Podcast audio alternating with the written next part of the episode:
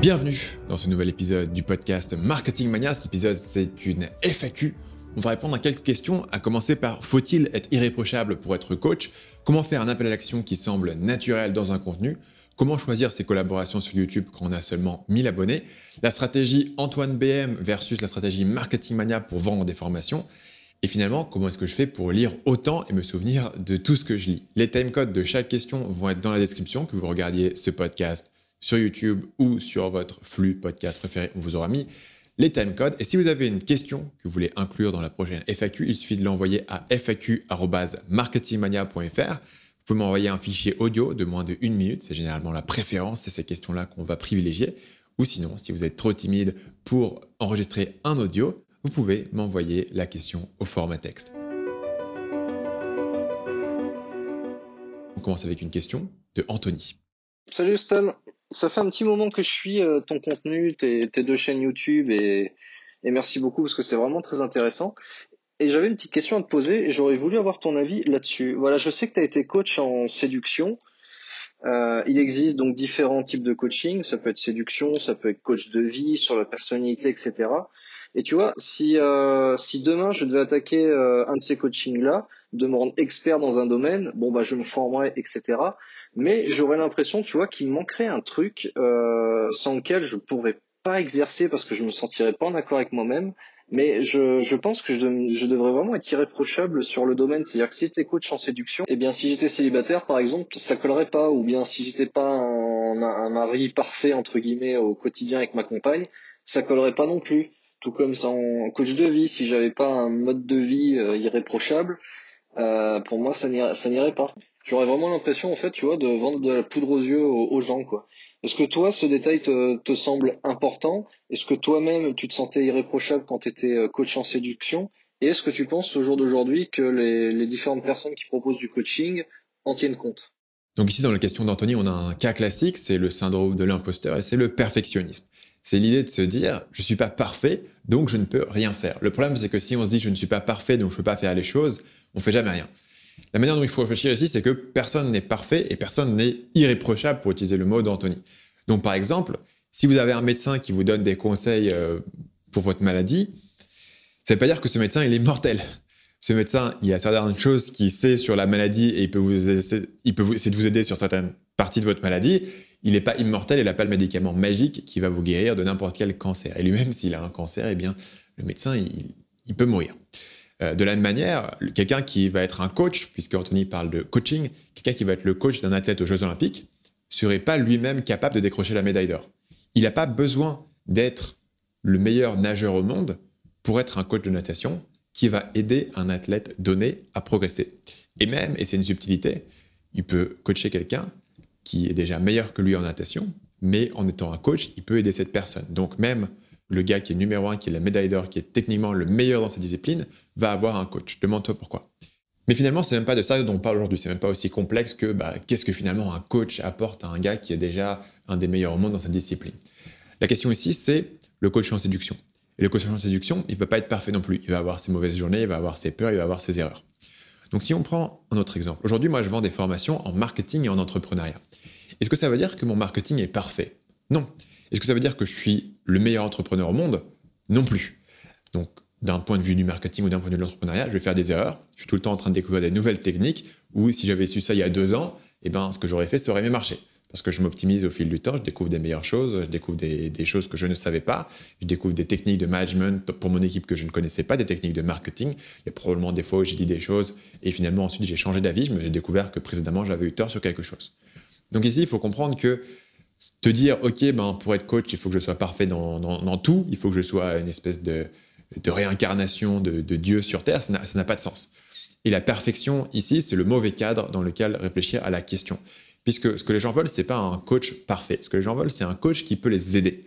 Et donc, si tu dis est-ce que je suis parfait, est-ce que je suis irréprochable, c'est très auto-centré en fait. C'est dire est-ce que je suis parfait? Est-ce que j'ai un défaut? Est-ce que je pourrais être mieux? Et la réponse à toutes ces questions, c'est non, tu n'es pas parfait, oui, tu pourrais être meilleur. Oui, tu as des défauts. Mais c'est pas la question que les gens se posent. La question que les gens se posent, c'est est-ce que ils ont un besoin avec lequel tu peux les aider? Et là, tout d'un coup, ça devient très différent, puisque comme on l'a vu tout à l'heure, tu n'as pas besoin d'être parfait en médecine, si tu es un médecin, pour apporter des conseils à quelqu'un qui a la grippe. Tu lui dis, bah, tiens, prends tel ou tel médicament. De la même manière, moi, je suis loin d'être le meilleur entrepreneur au monde. Le meilleur entrepreneur au monde, on peut faire le concours, on peut faire le palmarès. C'est peut-être Jeff Bezos, c'est peut-être Elon Musk. Mais en tout cas, c'est pas Stan Leloup. Donc, si tu veux faire 100 milliards et changer le monde, il ben, ne faut pas venir voir Marketing Mania. Je vais pas t'aider, je n'ai pas les compétences de t'aider à passer à ce niveau-là. Mais ce que veulent la plupart des gens qui suivent Marketing Mania, c'est pas faire le prochain SpaceX. Ils veulent faire, on va dire, entre 5 000 et 20 000 euros par mois sur Internet en pouvant vivre depuis n'importe où, en pouvant travailler sur un business qui les intéresse. Et là, tout d'un coup, dans ce cadre-là, j'ai largement les compétences pour les aider. Parce que moi, ça, je l'ai fait, je l'ai vu, j'ai vu beaucoup de gens le faire, j'ai aidé beaucoup de gens à le faire. Donc, là, on peut aller un cran, plus loin. C'est qu'en fait, dans ce domaine-là, Bezos, il ne pourrait pas avant t'aider. C'est-à-dire, demain, tu vas voir Bezos et tu fais Ouais, je voudrais bien gagner 10 000 euros par mois sur Internet et quitter mon job. Il va dire Mais qu'est-ce que tu me racontes? On n'est même plus dans la même, euh, dans la même planète là. Donc, euh, Bezos, techniquement, si tu voulais avoir cet objectif de monter ton business en ligne, et évidemment, pas monter une énorme startup et de faire milliards, si tu voulais monter un business en ligne et par exemple euh, faire des vidéos YouTube et vendre des formations, Bezos serait un pire coach Marketing Mania, même si dans l'absolu, il est un meilleur entrepreneur. Pourquoi? Ben Parce qu'il va te dire, ben non, mais qu'est-ce que tu me racontes? Tu vas tout risquer, tu vas déménager à San Francisco, tu vas travailler 12 heures par jour, tu vas apprendre à programmer, tu vas apprendre l'intelligence artificielle, et peut-être que dans 30 ans, tu auras 1% de chance d'avoir créé le prochain Amazon.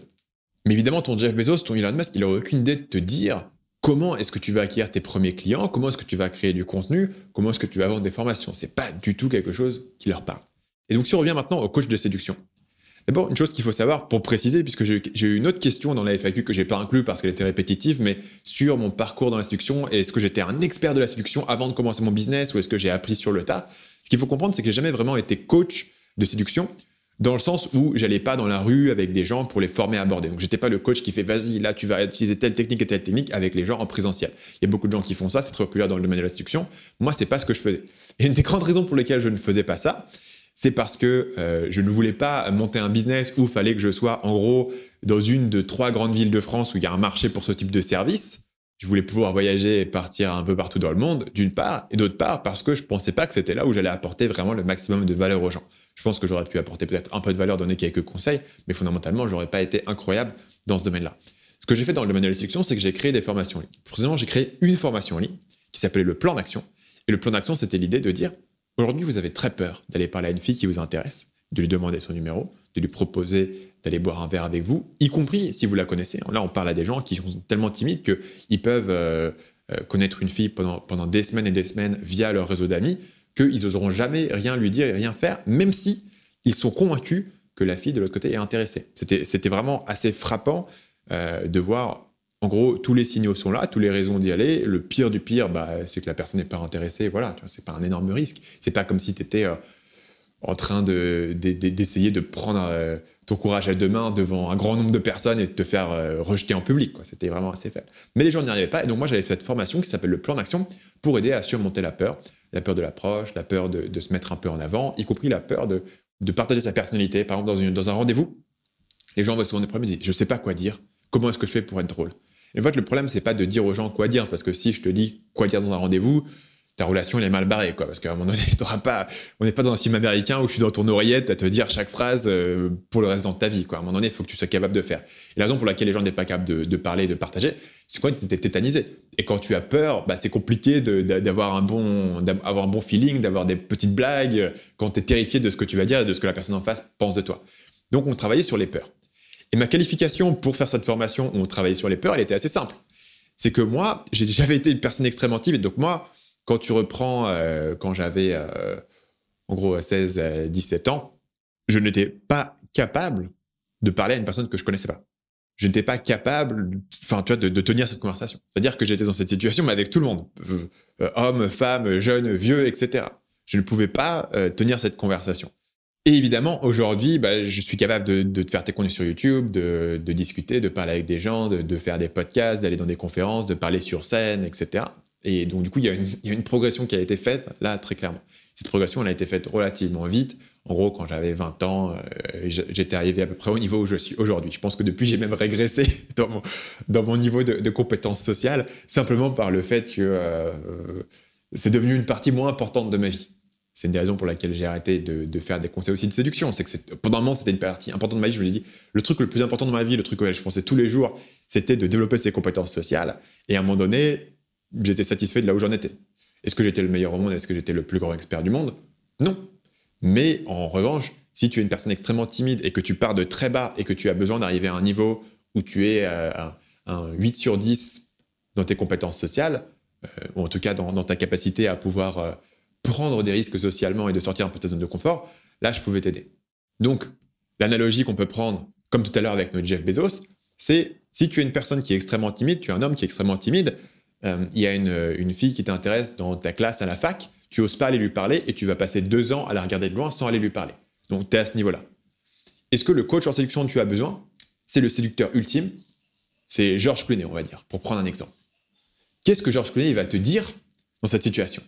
Comment est-ce qu'il peut t'aider? Comment est-ce qu'il peut conceptualiser ton problème? Il peut pas. Et c'est pour ça que le coach dont tu as besoin, c'est pas forcément le coach parfait, c'est le coach qui comprend tes problèmes et qui est capable de les communiquer. Donc, évidemment, là-dessus, ça ne veut pas dire que euh, tu peux être nul et ne rien savoir faire et coacher les gens. Il faut évidemment pouvoir avoir la solution à leurs problèmes, sinon ça marche pas et il y a juste deux personnes qui sont nulles et qui se regardent les uns les autres, donc ça ne fonctionne pas. Il faut évidemment que tu aies des compétences, mais ça ne veut pas dire que tu as besoin d'être irréprochable, ça veut dire que tu as besoin d'être parfait. Ça veut quand même dire qu'il faut savoir connaître la limite de tes compétences. Moi, c'est quelque chose que j'ai appelé la loi d'expansion du gourou. La loi d'expansion du gourou, c'est qu'à partir du moment où tu es un gourou dans une certaine domaine, à partir du moment où les gens te voient comme une position d'autorité sur un certain domaine, ils vont avoir tendance à imaginer que tu es expert sur l'ensemble des domaines qui sont adjacents. Par exemple, quand j'étais dans la séduction, j'avais souvent, et ça m'est arrivé dix fois peut-être, d'avoir des hommes qui venaient, qui ont 40, 50 ans et qui me demandent comment sauver leur couple.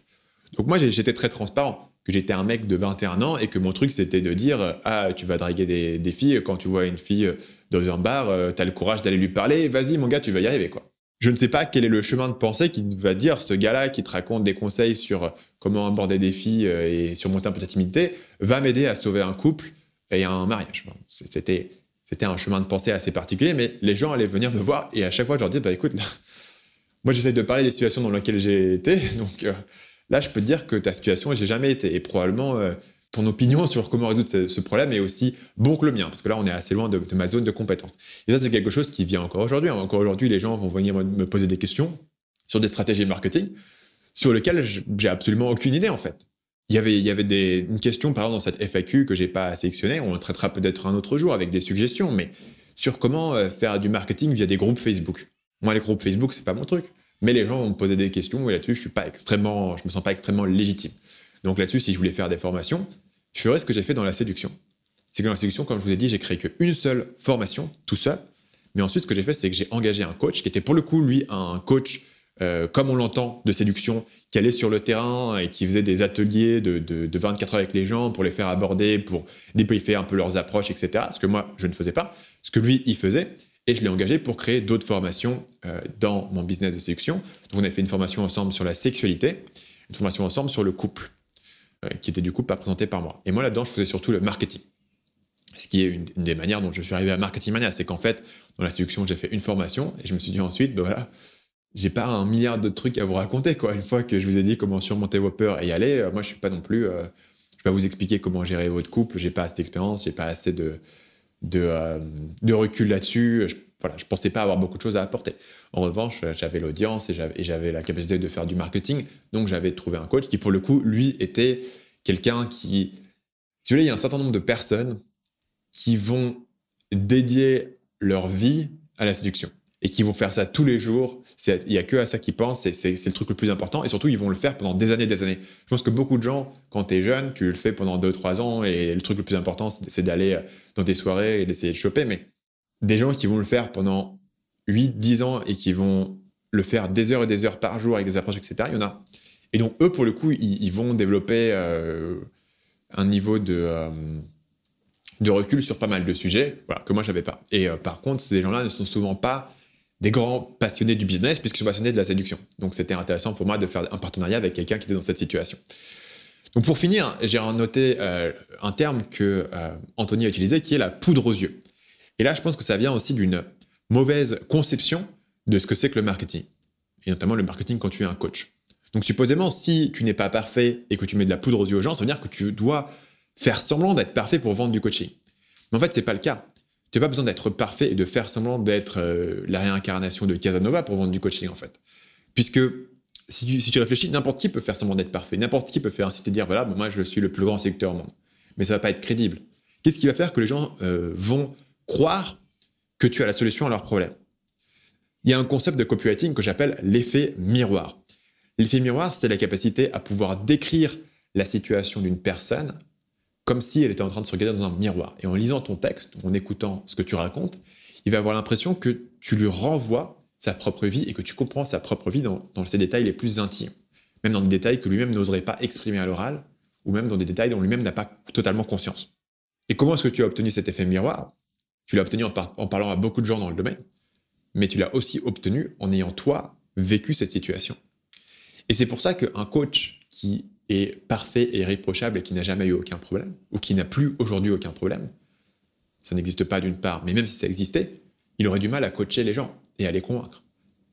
Donc un coach qui a vécu ce problème, qui le vit encore aujourd'hui, mais qui a quelques techniques qui lui permettent de surmonter ce problème et euh, de l'améliorer et en fait de pouvoir passer outre, c'est ça que tu cherches.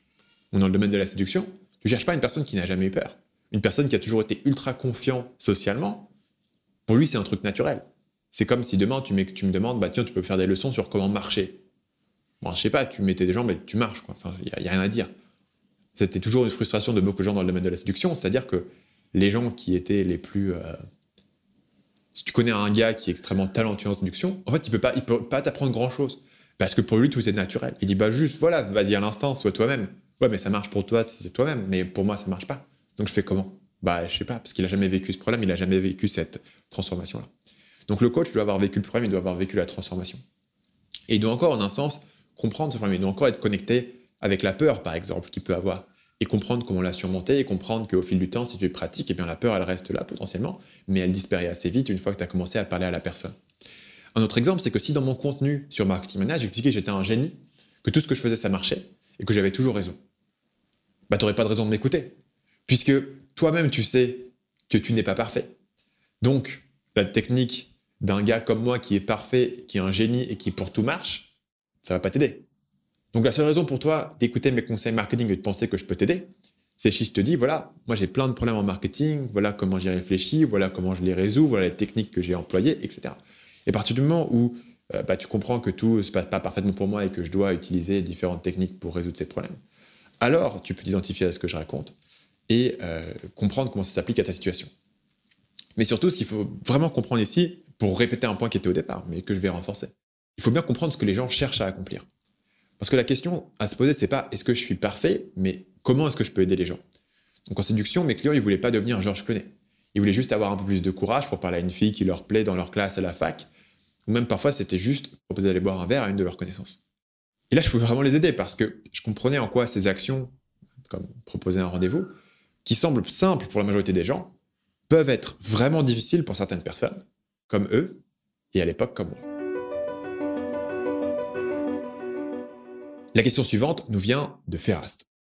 Salut Stan, j'aurais une question par rapport à la construction de son appel à l'action. Si par exemple on souhaite rediriger les gens à la fin d'un contenu vers une formation gratuite, un canal Telegram, peu importe, comment on fait pour que ça ne paraisse pas forcé, que ça reste naturel et que l'appel à l'action soit quand même efficace? Donc, pour préciser un petit peu en élément de vocabulaire, un appel à l'action, c'est quand on va dire voilà, euh, abonnez-vous à ma chaîne YouTube ou allez euh, vous abonner à ma liste email. Donc, on va appeler les gens à faire une certaine action, même à acheter quelque chose ou à s'abonner quelque part. Donc, ici, il y a deux éléments qui vont rendre ton appel à l'action plus naturel, qui vont permettre de rentrer plus facilement dans le cadre de ton contenu.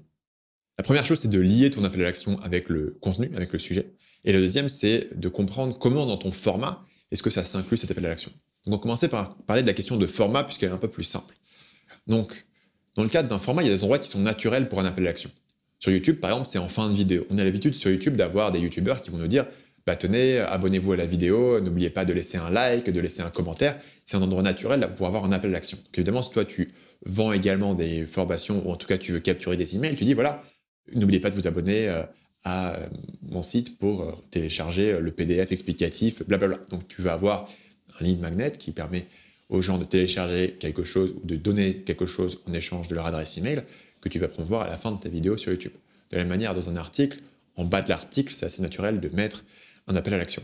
Dans, ce cadre-là, quand tu l'inclus dans ton format, finalement, ça devient assez naturel. Il faut bien qu'il y ait quelque chose à la fin de la vidéo, et c'est assez naturel à la fin d'une vidéo d'avoir des appels à l'action, euh, qui sont généralement pour s'abonner et pour liker, mais ça peut être vers autre chose. Ça ne veut pas dire que la fin d'un contenu est le seul endroit où tu mettre des appels à l'action. Donc, dans une vidéo YouTube, as aussi, d'un point de vue format, souvent des YouTubeurs qui vont avoir des pauses pubs au sein de la vidéo. Là, je ne parle pas des pubs AdSense qui sont mises automatiquement par YouTube, je parle des euh, sponsors. Quand tu as un sponsor, il va parfois être à la fin de la vidéo et parfois il va être euh, quelque part au cours de la vidéo, au milieu de la vidéo, parfois même au début. Et si tu comprends comment ce format fonctionne et que les gens y sont habitués, c'est comme ça que tu peux mettre aussi tes propres appels à l'action comme étant une espèce de pause pub pour ton propre produit au sein de ta vidéo. Et ça, ça sera bien accepté et ça sortira un petit peu du cadre de la vidéo, mais d'une manière qui est attendue. Et les gens savent ce que c'est. Ok, là, il y a un encart, il y a un sponsor, c'est normal. Le deuxième élément auquel tu peux réfléchir pour rendre tes appels à plus naturels, c'est de les lier au contenu. Donc là, la technique ultime, c'est de faire ce qu'on appelle un bonus spécifique.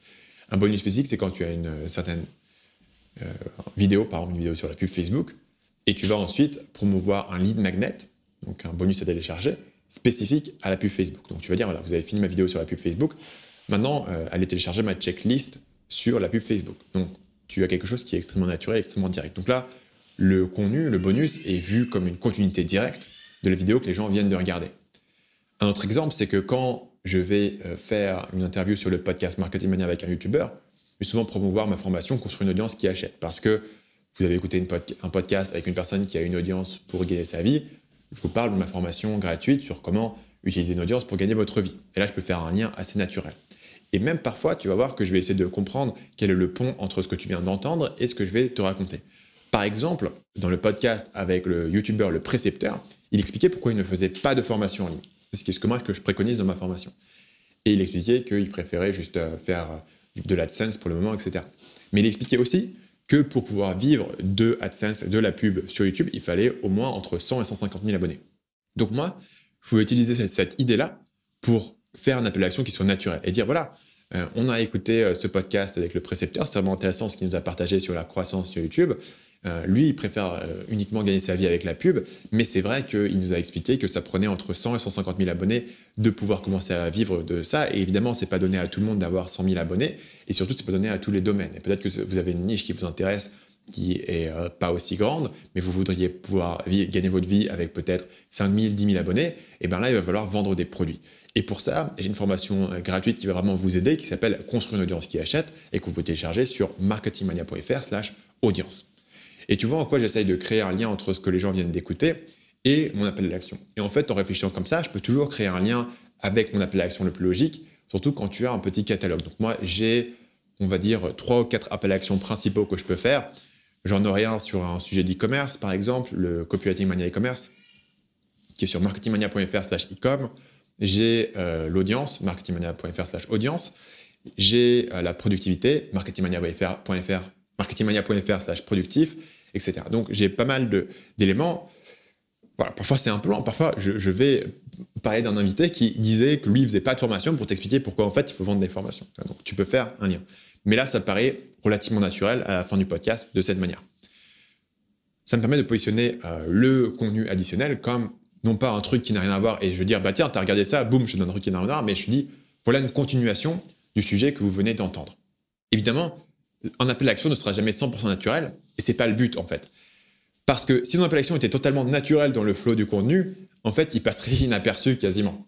Tu veux que les gens sortent un peu du flow quand même de ton contenu pour qu'ils puissent passer à l'action. Donc il faut qu'il y ait quand même un petit break et que tu dises voilà, ok, maintenant, tac, vous allez aller ici. Et c'est pour ça souvent que l'appel à l'action fonctionne mieux en fin de contenu, puisque si tu le mets en milieu de contenu, à moins que l'appel à l'action soit extrêmement fort, les gens sont dans le flow du contenu, ils vont continuer à regarder. Alors que si c'est à la fin, bah, ce que je vous ai dit, maintenant ça s'arrête ici, et en fait ça continue là-bas. Donc maintenant, allez là-bas.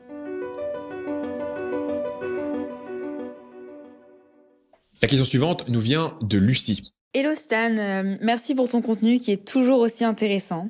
Euh, aujourd'hui j'avais une question pour toi spécifiquement au sujet des collaborations. Euh, moi j'ai une petite chaîne, on est de l'ordre du millier d'abonnés donc tout petit encore.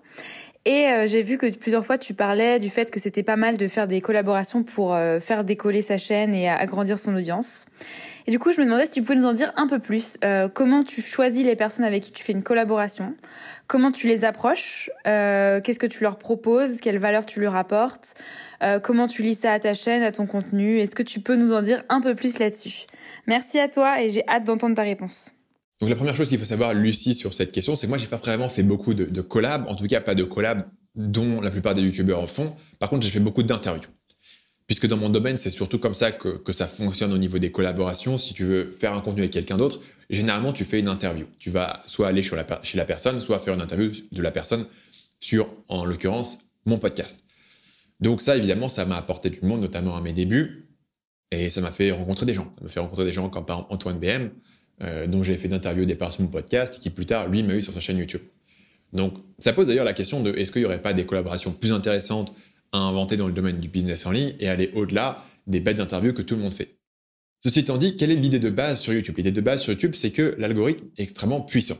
L'algorithme, une fois qu'il a compris qui aime ta chaîne, il va recommander cette chaîne à d'autres personnes qui sont similaires. Et euh, si tu as un bon taux de clic et un bon watch time, il va continuer à recommander ta chaîne à de plus en plus de personnes. Mais évidemment, il faut avoir de base une audience qui va venir sur cette chaîne pour que l'algorithme puisse apprendre bah, si les vidéos sont bien ou non et quel type de personnes les regardent. Donc là, ensuite, il faut réfléchir à quelles sont les différentes méthodes qu'on peut utiliser pour attirer cette audience initiale. Il y a différentes méthodes euh, qui peuvent être valides. Moi, j'avais notamment euh, posté mes vidéos en article invité sur d'autres sites. Euh, mais évidemment, tu peux aussi faire des collaborations en disant, bah, tiens, ça va m'apporter euh, mes premiers 1000, 2000, 3000 abonnés en faisant euh, ce genre de technique. Donc une collaboration, en l'occurrence, ce serait une vidéo qui est faite à deux. Et je pense que généralement, la meilleure pratique, c'est que si tu veux inviter euh, une personne à faire une collaboration avec toi, l'important c'est que tu prépares tout et l'autre n'a qu'à se pointer en fait. Donc tu donnes quasiment une vidéo gratuite à l'autre personne. Et c'est là où il faut toujours penser de manière à réfléchir à la valeur que tu apportes aux gens et pourquoi est-ce qu'ils auraient envie de le faire. Donc, dans le cadre d'un YouTuber, pourquoi est-ce qu'un YouTuber aurait envie de collaborer avec toi? Il y a en gros trois raisons. La première, c'est que tu vas lui apporter une nouvelle audience. Il va arriver sur ta chaîne et il va être exposé à une nouvelle audience et il va gagner des abonnés et des vues. Évidemment, tous les YouTubers veulent ça. Le deuxième, c'est qu'il va s'amuser. Tu lui as préparé une vidéo assez fun et il va passer un bon moment et ça va être intéressant. Le troisième, c'est le networking et le partage. Il a envie de, te rencontrer, il a envie de faire truc avec toi, il aime bien ton contenu, euh, il, a, envie de pas être tout seul et de bosser avec quelqu'un sur un projet. Donc, ce seraient les trois raisons pour lesquelles les gens voudraient faire une collab. Et il faut savoir que les collabs les plus productives, finalement, elles viennent d'une amitié. Souvent, c'est des gens qui s'entendent bien, qui apprécient leur travail mutuel. C'est pas juste, bah tiens, on va faire une collab pour se changer de l'audience. Ça, marche rarement parce que les gens n'ont pas forcément l'envie de faire l'effort de travailler avec quelqu'un d'autre et de se coordonner et de faire le truc et de se cross-promouvoir, etc. C'est quand même un peu de boulot. Euh, généralement, c'est les gens qui, qui, prennent du plaisir et qui prennent un intérêt et qui sont fans du contenu l'un de l'autre, qui apprécient le contenu l'un de l'autre, qui vont le mieux collaborer. Ensuite, la question, c'est si tu dois faire une vidéo à deux avec la personne, est-ce qu'il vaut mieux que cette vidéo soit sur la chaîne de l'autre personne ou la voir sur sa chaîne? Je pense que intuitivement, la plupart des gens diront bah, je préfère être sur la chaîne de l'autre personne, comme ça son audience va me découvrir. Alors que si la personne est sur ma chaîne, eh ben, c'est lui qui va me prendre mon audience. À mon avis, les deux ont de la valeur, mais moi, je préférerais l'inverse. Je préférerais avoir la personne sur ma chaîne. Pourquoi? Parce que, en réalité, ce que tu veux, c'est que les gens qui suivent déjà cette personne aient ta chaîne qui leur soit recommandée dans euh, leur profil YouTube avec l'algorithme. Donc, si par exemple je fais une collaboration avec, euh, avec Antoine BM, par exemple, qui viendrait sur ma chaîne, les gens qui suivent Antoine BM vont découvrir euh, ma vidéo featuring d'Antoine BM, ils vont cliquer sur la vidéo et maintenant ils sont sur ma chaîne. Ils font du watch time sur ma vidéo. Ils sont maintenant dans mon algorithme. On va leur recommander d'autres vidéos de, de, ma chaîne sur la barre latérale et au futur dans leur compte YouTube.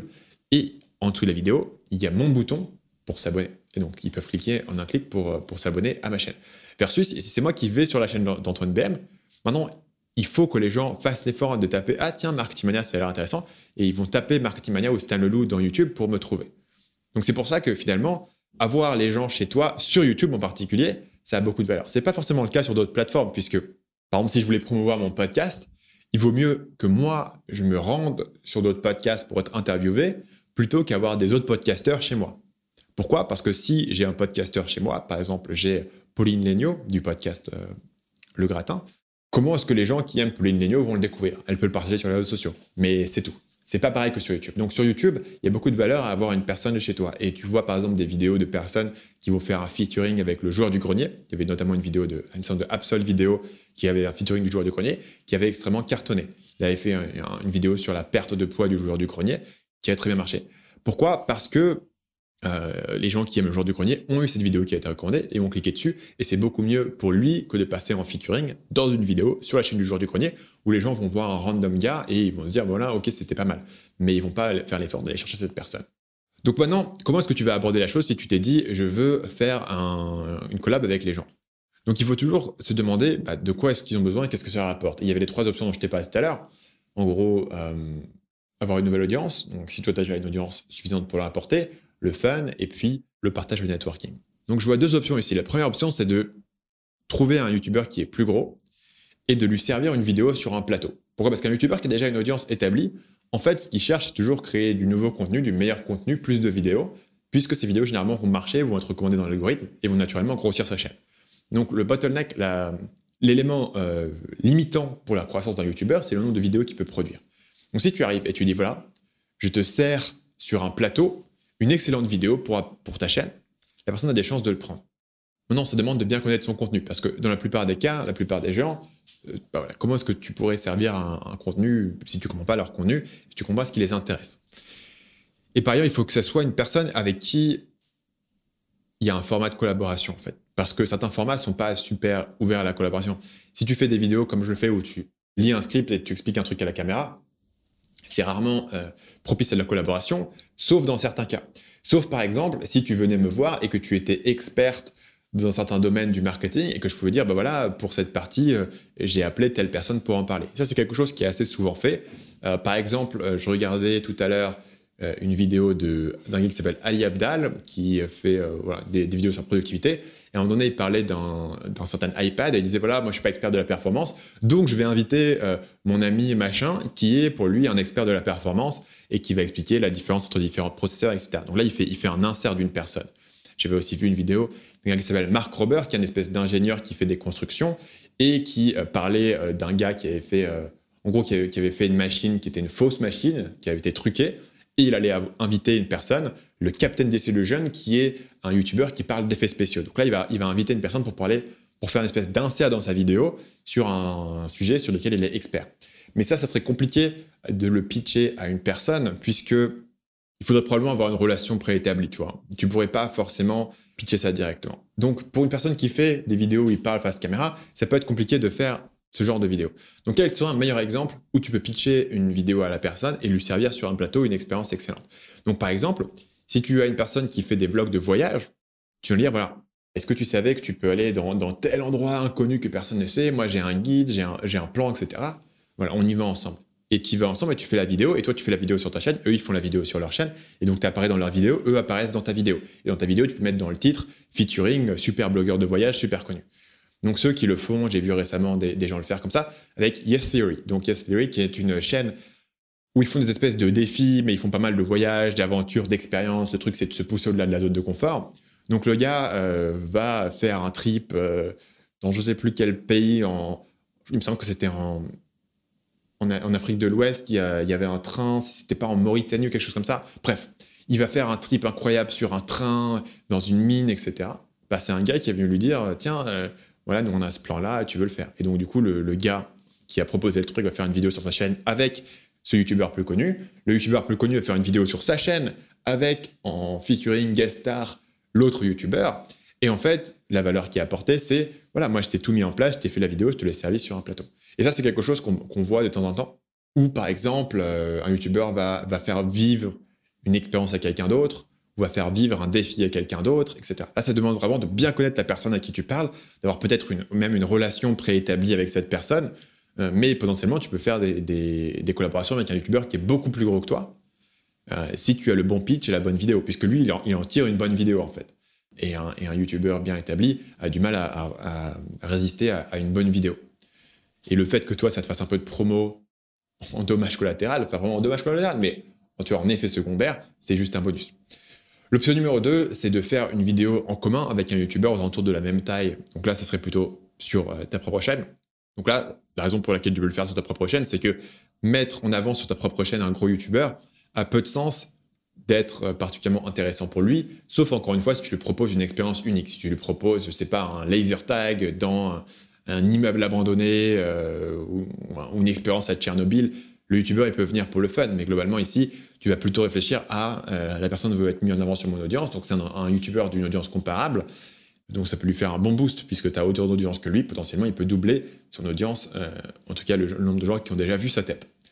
Et donc ça, c'est particulièrement bénéfique si tu peux trouver un format qui est euh, plus fun avec deux personnes. Donc là, le, schéma typique, c'est par exemple le gaming. Donc les gens qui font des jeux vidéo, ils font souvent euh, faire une partie de jeux vidéo ou jouer à, leur jeu avec un autre YouTuber qui est à peu près dans le même domaine qu'eux et à la même taille. Et ils vont faire un partage d'audience, un échange d'audience, puisque c'est plus fun de voir deux personnes jouer à Fortnite qu'une personne jouer à Fortnite tout seul. Et là, c'est quelque chose qui est applicable dans beaucoup de domaines où tu fais par exemple des défis tu fais des défis de 30 jours et que tu invites quelqu'un d'autre à faire ton défi, potentiellement la vidéo sur le défi de 30 jours, de je sais pas, 30 jours de, douche froide, elle peut être plus marrante avec deux personnes qui se tirent un peu la bourre plutôt qu'avec une seule personne qui le fait et qui parle face à la caméra. Pareil, des vidéos de réaction, par exemple, sont un format qui se prête assez bien à avoir deux personnes qui réagissent et qui rebondissent l'un sur l'autre. Même une FAQ comme celle-ci peut être un format qui se prête assez bien à avoir euh, un invité et à faire un format avec deux personnes. Donc là, c'est à toi de réfléchir à quels sont les formats où en fait collaborer avec quelqu'un améliorerait le résultat final. Ce n'est pas le cas surtout par exemple sur une vidéo euh, scriptée, voilà, de script, c'est pareil, c'est compliqué d'améliorer le contenu de la vidéo en ayant deux personnes qui l'écrivent, sauf si les deux personnes ont des expertises qui sont différentes et, apportent quelque chose l'un à l'autre. Mais globalement, il faut réfléchir en termes de quelle est la valeur qui est produite ici, notamment si tu peux trouver quelque chose qui est répétable. Euh, c'est ce que font bien souvent voilà, les gamers, ils vont avoir un groupe de personnes avec qui ils jouent régulièrement au même jeu. C'est pas nécessairement juste un one shot, c'est plus une relation qui se construit sur le temps, puisque l'essence généralement des collaborations qui fonctionnent, c'est effectivement une relation qui se construit sur le temps, plus que simplement une vidéo en one shot. C'est assez rare qu'une vidéo en one shot t'apporte beaucoup. Pourquoi? Parce que généralement, si tu arrives à décrocher une vidéo en one shot avec quelqu'un, c'est que tu es déjà assez bien avancé. Donc plutôt, il faut le penser en matière de, construction de stratégie sur le long terme, de, de partenariat sur le long terme, de, aussi du networking dans le milieu, de, connaître des gens, et, voilà, de pouvoir monter ensemble. Quand j'ai fait mes premières apparitions sur Antoine BM, il avait euh, peut-être 20 ou 30 000 abonnés. Et quand lui est venu la première fois chez moi, euh, j'avais euh, zéro abonné sur YouTube, j'avais juste un podcast. La question suivante nous vient de Jonathan. En parlant d'Antoine BM, on va en reparler. Salut Stan. D'après ton expérience dans le business model de la vente de formation en ligne, quand on débute, est-il préférable et efficace de se concentrer sur une petite audience, travailler sur le concept des 1000 vrais fans qui achètent régulièrement chez toi de petites formations qui vont régler des problèmes bien spécifiques, ce qui permet d'apprendre sur la route, ou bien de développer une compétence pointue dans un domaine, en devenir un expert et vendre des formations plus rarement mais beaucoup plus conséquentes et essayer d'attirer toujours plus de trafic qui finalement n'achètera probablement qu'une seule fois chez toi. Donc cette question revient souvent et il faut, il faut penser de manière un peu plus large et se dire, en fait c'est le même débat que le débat du contenu quotidien, du mail quotidien versus le contenu evergreen qui peut durer et qui peut être regardé pendant longtemps. La réponse simple, c'est que les deux marchent et que c'est avant tout une question de tempérament. La question de tempérament, c'est est-ce que tu as envie de créer du contenu qui prend beaucoup de temps et beaucoup d'efforts mais paye des dividendes pendant longtemps ou est-ce que tu as envie de créer du contenu qui est un peu plus éphémère et le faire tous les jours et le remplacer souvent? Dans mon cas, c'est très clair que par rapport à mon tempérament et par rapport à ma personnalité, ce que j'ai envie de faire, c'est faire du contenu durable. J'ai envie de faire des vidéos qui vont faire des vues pendant des années. J'ai envie de faire des formations qui vont faire des ventes pendant des années. Aujourd'hui, j'ai des vidéos euh, comme le Loup Wall Street, ça date de 2016, et ça fait encore des abonnés tous les jours. Il y a des gens pour qui ça, c'est pas leur truc en fait. C'est pas leur truc de faire ce contenu. Ils trouvent que ça demande trop d'efforts ils savent pas exactement comment ça fonctionne, ça les intéresse pas. Ce qu'ils ont envie, c'est de faire du contenu un peu tous les jours et, pas se prendre trop la tête, puisqu'en fait, le contenu, demain, il est remplacé par autre chose. Et dans ce cas-là, ça a du sens de faire du contenu quotidien et le renouveler plus. C'est pas pour moi. Moi, j'aurais l'impression d'être un hamster qui tous les jours se répète et se réinvente, si je faisais ça. Mais pour d'autres personnes, euh, ça leur plaît. Pour d'autres personnes, s'ils faisaient ce que je faisais, ils auraient l'impression d'être un espèce de, de galérien qui prend des jours et des jours à écrire le script parfait pour sa vidéo. Euh, c'est une question de tempérament, je pense, avant tout, euh, même plus que de stratégie. Après, en termes de long terme, à mon avis, la stratégie de contenu durable te permet de grossir plus et d'atteindre plus d'échelle. Simplement parce que j'ai pas besoin tout le temps d'être en train de refaire les éléments et tout ce que je fais, ça construit sur ce que j'ai fait précédemment. Et euh, très peu de ce que je fais depuis 5 ans se périme en fait. Donc maintenant, tout ça, c'est des, bases sur lesquelles mon business, je peux continuer à le construire, à le construire, à le construire, plutôt que toujours être en train de, me réinventer et de tourner sur les mêmes éléments. Ce qui ne veut pas dire que l'autre business ne peut pas faire beaucoup d'argent, mais je pense que sur le long terme, potentiellement, c'est une, limitation. Mais sur le court terme ou sur euh, commencer à monter ton audience, il n'y a pas de raison de penser que l'un ou l'autre serait euh, meilleur, en tout cas. Donc, un point sur lequel je veux rebondir, c'est que tu as mentionné que si tu faisais la stratégie de marketing mania, tu essayais de vendre une seule fois aux mêmes personnes. C'est une énorme erreur. D'un point de vue marketing, il est toujours, toujours, toujours beaucoup plus facile de vendre quelque chose à quelqu'un qui a déjà acheté quelque chose chez toi, plutôt que d'essayer de convaincre un nouveau client. Donc, dans tous les cas, quel que soit ton business model, tu vas essayer de convaincre les gens de racheter après avoir acheté. Et beaucoup de gens chez Marketing Mania rachètent, on a un certain nombre de produits qui sont différents, et c'est une grosse partie de nos chiffres d'affaires, les gens qui rachètent après avoir déjà acheté un produit. Ils vont acheter notre produit sur l'audience, ils ont trouvé ça bien, ils vont ensuite acheter notre produit sur le copywriting, et ensuite ils vont acheter notre produit sur la productivité, par exemple. Évidemment, là où il y a une nuance, c'est que dans la première année de ton business, potentiellement, si tu fais la stratégie Marketing Mania à faire des, des formations extrêmement travaillées qui prennent très longtemps à faire, ça va te prendre un moment avant de faire la deuxième formation. Donc moi, effectivement, pendant plus d'un an, sur Marketing Mania, je vendais effectivement qu'une seule chose aux gens parce que j'avais eu le temps de créer qu'une seule formation qui m'avait pris des mois et des mois de, travail, la formation sur le copywriting. Mais après, ça a été tout de suite euh, mon objectif euh, de créer euh, une deuxième formation, puisque je savais que cette formation allait radicalement augmenter mon chiffre d'affaires. C'est-à-dire qu'à un certain point, tu as une certaine audience, c'est beaucoup plus facile de créer une deuxième formation et de doubler ton chiffre d'affaires que de doubler ton audience. Euh, évidemment, tu cherches toujours à avoir les deux, une croissance d'audience et une croissance de, de, produits. Mais je pense que c'est de toute manière, le calcul est toujours de dire on veut, on veut créer toujours plus de différents produits qu'on peut proposer aux mêmes personnes, quel que soit le business que tu choisis. La question, c'est plus de se dire, est-ce que tu as plutôt une idée de chaque produit que je crée, je pourrais l'utiliser pendant longtemps, et donc c'est pour ça que j'ai beaucoup de produits, parce que j'en ai fait un par an, et que ça fait cinq ans que je le fais, ce qui est plutôt mon cas. Donc on fait, on fait des mises à jour de nos produits tous les ans, et on créer des nouveaux produits à peu près tous les ans. Donc, on va avoir une gamme de produits qui augmente au fil du temps. Ou est-ce que tu as beaucoup de produits parce que tu en crées un toutes les deux semaines? Et qu'en fait, tes produits ils sont en rotation Dans les deux cas, tu essaieras d'avoir un certain nombre de produits à proposer.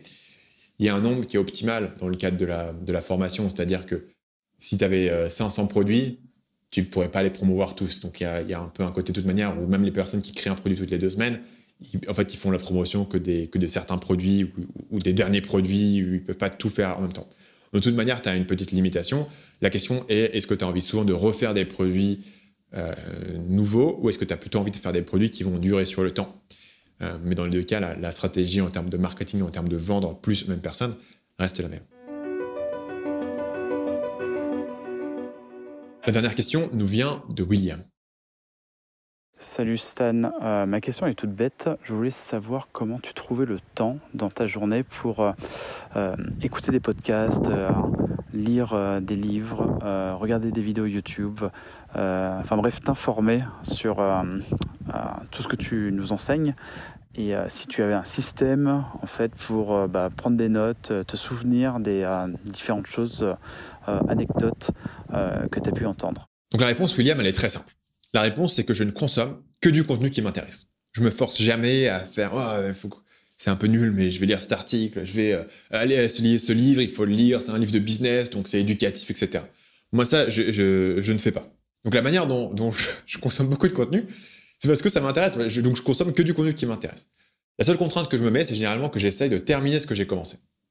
Si j'ai commencé, par exemple, un livre au-delà des 50 premières pages et que le livre, il est bien, j'essaie de le terminer ou en tout cas d'aller au bout de ce qui est intéressant et de ne pas non plus passer à autre chose sur le moment. Pareil, si j'ai commencé à écouter un podcast et que j'ai écouté 15 minutes du podcast et que c'est intéressant, j'essaie de le terminer avant de passer à autre chose. Si j'ai regardé une série et que j'ai regardé trois épisodes et encore une fois que les trois épisodes étaient bien, j'essaie de continuer avant de passer à autre chose. C'est ma seule contrainte, c'est de dire est-ce que j'ai déjà un truc qui est en cours? Essayons de terminer le truc qui est en cours avant de commencer quelque chose de nouveau. Sinon, j'aurais que des, des, choses nouvelles et je finirai jamais rien. C'est une manière de renforcer ma durée d'attention c'est une manière de tenir un peu mes engagements et de rester focus sur quelque chose jusqu'au bout. Et c'est un peu la même dynamique que j'ai avec les projets. C'est-à-dire que je suis très sélectif sur les projets que je fais, mais une fois que je me suis engagé sur un projet et que je l'ai commencé, généralement, je mets un point d'honneur à le terminer parce que c'est une mauvaise habitude à prendre de ne pas terminer tes projets. Je trouve que c'est une mauvaise habitude à prendre de toujours être en train de commencer des trucs et de partir en plein milieu, même quand tu consommes du contenu. Évidemment, il y a beaucoup de, livres que j'abandonne dans leur l'extrait qu'on peut avoir gratuitement sur Kindle, sur Amazon. Donc il y a beaucoup, il y a beaucoup de livres que j'abandonne là-dessus. Il y a beaucoup de vidéos que j'abandonne dans les 30 premières secondes. Et euh, il y a beaucoup de séries que j'abandonne euh, sur Netflix au premier épisode. mais euh, une fois que je me suis dit, tiens, ok, c'est un truc que j'aime bien et j'ai envie d'aller jusqu'au bout, j'essaie d'aller jusqu'au bout avant de commencer quelque chose d'autre. Mais en dehors de cette contrainte-là, je ne consomme uniquement du contenu qui m'intéresse. Et donc, du coup, je suis entièrement drivé par ma curiosité naturelle. Je pense qu'on est tous intéressés par des choses, on a tous des curiosités. Et moi, ma stratégie, simplement de, suivre ma curiosité et de, regarder ce qui m'intéresse.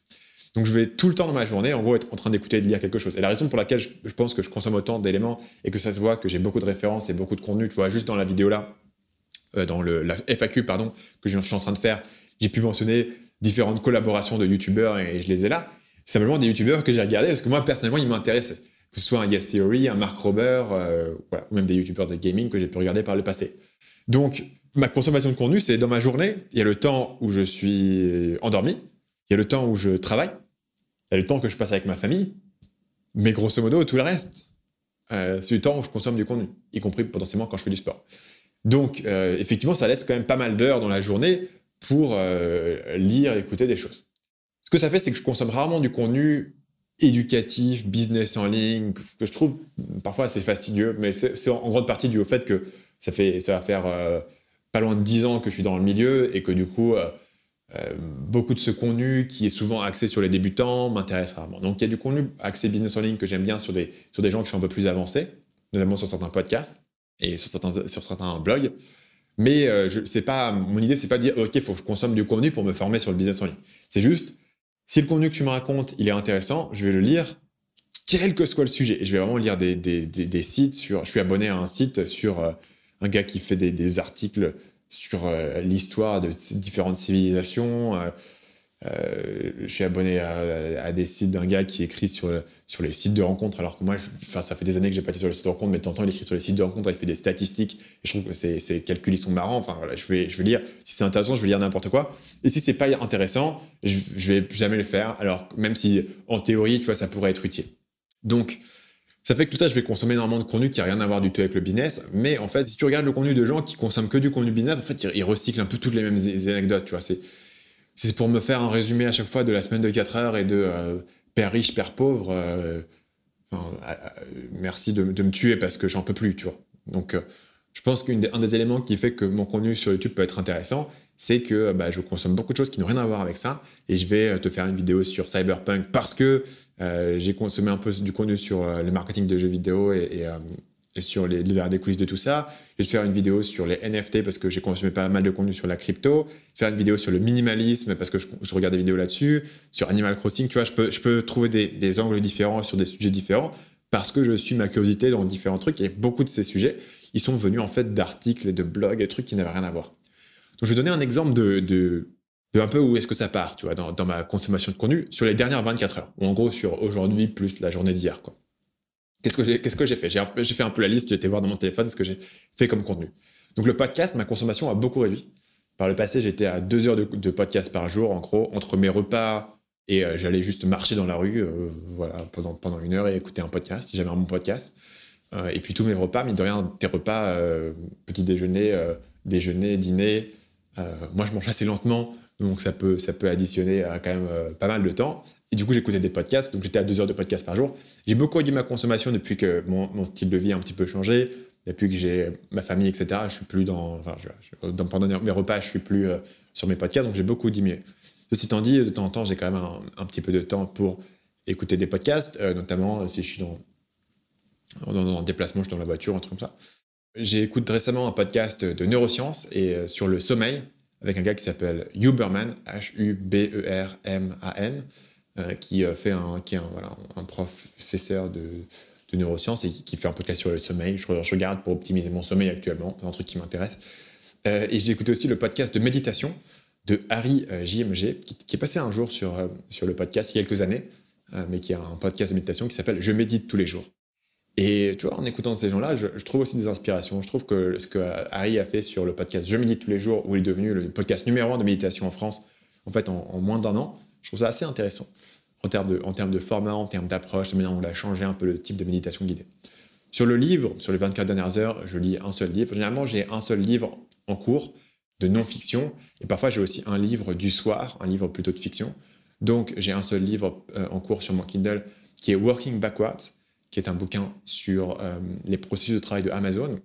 Et sur euh, un livre audio, j'écoute Project Hail Mary, qui est un roman par le gars qui a écrit The Martian, qui a un nouveau livre, qui ressemble un peu à The Martian. C'est l'histoire d'un mec qui est perdu dans l'espace qui doit trouver la solution pour sauver l'humanité. c'est assez cool, je l'écoute en livre audio avant, avant de me coucher.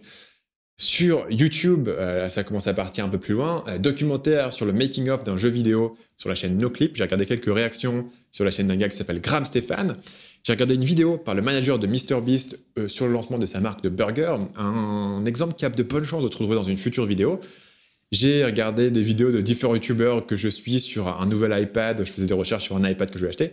Et j'ai regardé des vidéos de plusieurs logiciels, des vidéos de promotion, de vente de plusieurs logiciels SaaS puisque en, ce moment, je suis en train de refaire le site pour, pour Schoolmaker, donc du coup, je me renseigne un petit peu sur d'autres euh, SaaS et comment est-ce qu'ils font leur promotion.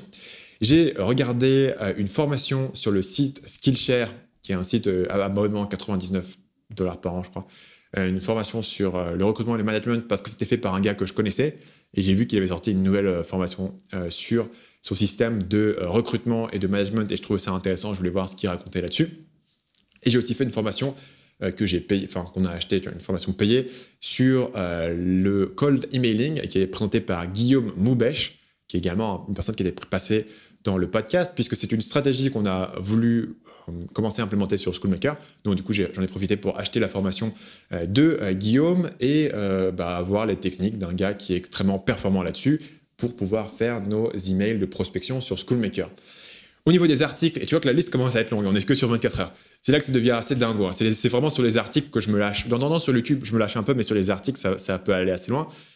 Donc j'ai lu euh, la critique d'un livre sur le système éducatif, j'ai lu euh, la critique d'un livre de George Orwell, j'ai lu un article sur le business des distributeurs de boissons et comment tu peux acheter des distributeurs de boissons et les placer dans des hôtels, euh, des, des, bureaux, etc. pour faire de l'argent et comment des gens font plein d'argent en opérant des distributeurs. J'ai euh, lu un article sur euh, les recherches autour du Covid et de le concept de gain of function. J'ai lu pas mal de trucs sur les cryptos. J'ai lu un article sur les croisières et comment euh, prendre des croisières, un bateau de croisière et comment t'amuser et, bosser dans un bateau de croisière. En gros, faire une espèce de retraite productive sur la mer. Et j'ai lu beaucoup de trucs sur les investissements, la bourse, etc. C'est toujours quelque chose sur lequel je lis pas mal. Les blogs, là, c'est principalement du Feedly, c'est une application, F E-E-D-L-Y, une application que j'utilise pour euh, lire et ça. Et au fil des années, j'ai juste collectionné un nombre de blogs incroyable. En fait, il suffit que tu me recommandes un article d'un site, quel que soit le sujet, je vais dire, putain, ce site est vraiment bien, je vais m'abonner et je vais lire ce site pendant 5 ans en fait. Sauf si ça devient chiant, mais si ça reste bien, il y a vraiment des trucs que je peux lire sur, euh, tant de choses. Et beaucoup de ces blogs euh, vont faire régulièrement des articles où ils partagent des liens et du coup, je vais cliquer sur liens, je vais dire, ah, tiens, c'est intéressant, c'est intéressant. Je vais lire des articles qui ont rien à voir, qui, ont été partagés sur ces blogs-là. Et ensuite, ça, je vais euh, m'abonner à ces blogs-là pour les rajouter dans ma liste. Donc, mon Feedly, aujourd'hui, il y a des centaines, peut-être pas, peut-être une centaine de blogs différents euh, que je suis, dont je lis des articles. Euh, et j'y passe facilement plusieurs heures par jour. Ce qu'il faut savoir, en fait, c'est que moi, je vais sur aucun réseau social à part YouTube. Et pour moi, YouTube, c'est vraiment un réseau social, c'est plus simplement une, une, plateforme de contenu, quoi. Parce que simplement, je me, moi, je m'ennuie, tu vois. Aller sur Facebook, je m'ennuie. Parce que je m'en fous, en fait, de, de ce que euh, ma grande tante raconte de ce enfin en fait je me fiche quoi ce que je passe sur Facebook. Donc du coup tout le temps que je passe à scroller sur mon téléphone on passe tous beaucoup de temps à scroller sur le téléphone. En fait tout le temps sur mon téléphone je suis en train de lire des articles. Je suis sur mon feedly et je lis l'article suivant et je clique sur des trucs et je clique sur des liens et je retrouve et je suis en train de lire un article sur euh, l'empereur Néron sur le site New Yorker. Je suis putain c'est vachement intéressant je lis sur Néron tu vois c'est ça que je fais dans mon temps libre c'est ce qui m'intéresse. Moi, c'est ce qui me fait marrer. Euh, je, vois, je le fais même pas dans un truc. Euh, il faut que je me, je, consomme du contenu pour pouvoir derrière euh, promouvoir mon, enfin, promouvoir mon contenu et faire du contenu, avoir des idées. C'est juste ce qui m'intéresse. Voilà. Si tu suis mon mix du lundi, as donc ma newsletter que j'envoie tous les lundis. Vous pouvez vous abonner sur marctimonia.fr/mix. Tu vois, ça c'est un appel à l'action bien naturel. C'est un peu pas ça, tu vois. Il y a différentes idées, différentes références avec à chaque fois des liens. C'est un peu le style de contenu que moi j'ai tendance à suivre, des newsletters comme ça qui partagent différents liens, différentes idées. Et ensuite, je vais cliquer sur les articles, je me renseigne, j'apprends des trucs. Voilà. C'est je sais pas si ce que j'apprends c'est utile ou pas. C'est juste intéressant et je trouve ça cool. Et puis euh, voilà, c'est probablement mon principal euh, euh, passe-temps personnel de lire des trucs et de m'intéresser à ça. Donc, il y avait aussi la question de comment est-ce que je prends des notes et je me souviens des choses. La réponse va être un peu la même, c'est que j'ai pas vraiment de processus particulier pour prendre des notes. J'ai un compte Evernote qui est euh, plus une très bonne app. C'était très bien à l'époque Evernote, donc il y a 5 ans. Aujourd'hui, c'est lent et c'est pas terrible. Je conseillais pas forcément ça aux gens. Je conseillais peut-être de regarder du côté d'un Notion, euh, N-O-T-I-O-N, ou d'un euh, Roam, R-O-A-M, pour la prise de notes. Mais moi, j'ai toujours un Evernote et finalement, je suis pas dans l'optimisation des outils, donc ça me va encore. Euh, je vais souvent dedans partager des liens qui sont intéressants si je veux garder un lien particulier, notamment pour les mix. Je vais noter un truc, ben, tiens, pour le prochain mix, je vais mettre cet article-là. Je prends des notes sur les formations complètes que je suis, notamment dans Evernote. Tu vois, si je fais la formation de Guillaume sur le call d'emailing, je vais prendre des notes sur tout ce qu'il raconte et sur les chiffres qu'il donne et, sur les méthodologies, etc. Et je vais les garder dans mon Evernote. Et finalement, sur mon Kindle, je suis ligne pour futures références. Et donc, si j'écris euh, une vidéo et je référence un livre, souvent ce que je vais faire, c'est que je vais aller dans, la liste de mes notes sur le livre pour trouver les citations qui m'intéressent. Et donc je vais faire, pour un livre, je vais souvent faire des 200 ou 250 citations sur, euh, sur un livre, donc je vais surlignage avec tout en temps quelques notes, mais grosso modo quasiment que des surlignages. Et là c'est pareil, tu peux ensuite les exporter euh, dans Evernote si tu veux, mais simplement tu peux les retrouver sur Amazon. Et c'est à peu près tout. En fait, moi j'ai pas vraiment de système de tri derrière, d'organisation. Ça, me fait pas marrer, moi, de passer des heures à organiser mes notes et à taguer les trucs. Il y a des gens qui le font, si tu regardes un peu, tu te renseignes un peu sur les systèmes que les gens ont sur un Notion ou sur surtout un, Roam. les gens partent loin avec des tags et tout. Et je comprends l'intérêt du truc, hein, mais, euh, mais c'est pas pour moi. C'est pas pour moi, ça, c'est juste une corvée pour moi et j'ai pas envie de le faire et c'est pas, ça qui m'intéresse. Et comme dans, dans, ma consommation, en fait, il y a vraiment une différence entre ce que je consomme juste parce que c'est intéressant et je suis curieux et ce qui est utile en fait, est-ce que euh, quand je suis en train de regarder une vidéo de réaction de déconne, je vais prendre des notes? Alors que c'est aussi probable que cette vidéo de déconne ou euh, cet article random ou n'importe quoi soit utile pour une future vidéo et des futures idées qu'autre chose en fait. Donc il faudrait que je prenne des notes sur tout ce que je fais. Évidemment, bah, je passerai 50% de mon temps à prendre des notes et je pourrais consommer 50% de moins de contenu. Donc moi, je suis juste curieux je, suis juste le truc qui m'intéresse. Quand un truc est intéressant, ça crée une émotion. Quand ça crée une émotion, ça crée une mémoire. Donc tu te souviens plus des choses qui sont marquantes et qui sont intéressantes. Et les trucs qui sont pas très marquants, pas très intéressants, je m'en souviens plus, je les oublie. Mais si, si je les ai oubliés, c'est parce qu'ils n'étaient pas intéressants. Donc c'est pas extrêmement grave. Je pense que globalement, ma mémoire est pas trop mauvaise. Notamment, j'ai une bonne mémoire de, de référence et, et de me souvenir où est-ce que j'ai vu une certaine idée parce que j'arrive bien à créer des connexions entre les idées. C'est-à-dire que je vois une idée dans une vidéo, je me dis, tiens, ça, ça ressemble à ça, ça ressemble à ça, ça ressemble à ça. Donc, en créant une espèce de carte, je peux me souvenir des références et aller retrouver généralement les infos dont j'ai besoin. Donc, souvent, euh, voilà, si je fais une vidéo, je me dis, tiens, il y avait vaguement un truc que j'ai vu là, je vais retrouver l'article en question et généralement, j'arrive assez bien à euh, le retrouver. Et après, ben, ça peut m'arriver, il, y il y a quelques cas de temps en temps où euh, je me dis, putain, notamment si c'est par exemple un article sur le blog de Tyler Cohen, qui a un blog qui s'appelle Marginal Revolution, où il publie, il doit poster après euh, dix 10 fois par jour. Des articles courts, mais il publie 10 fois par jour.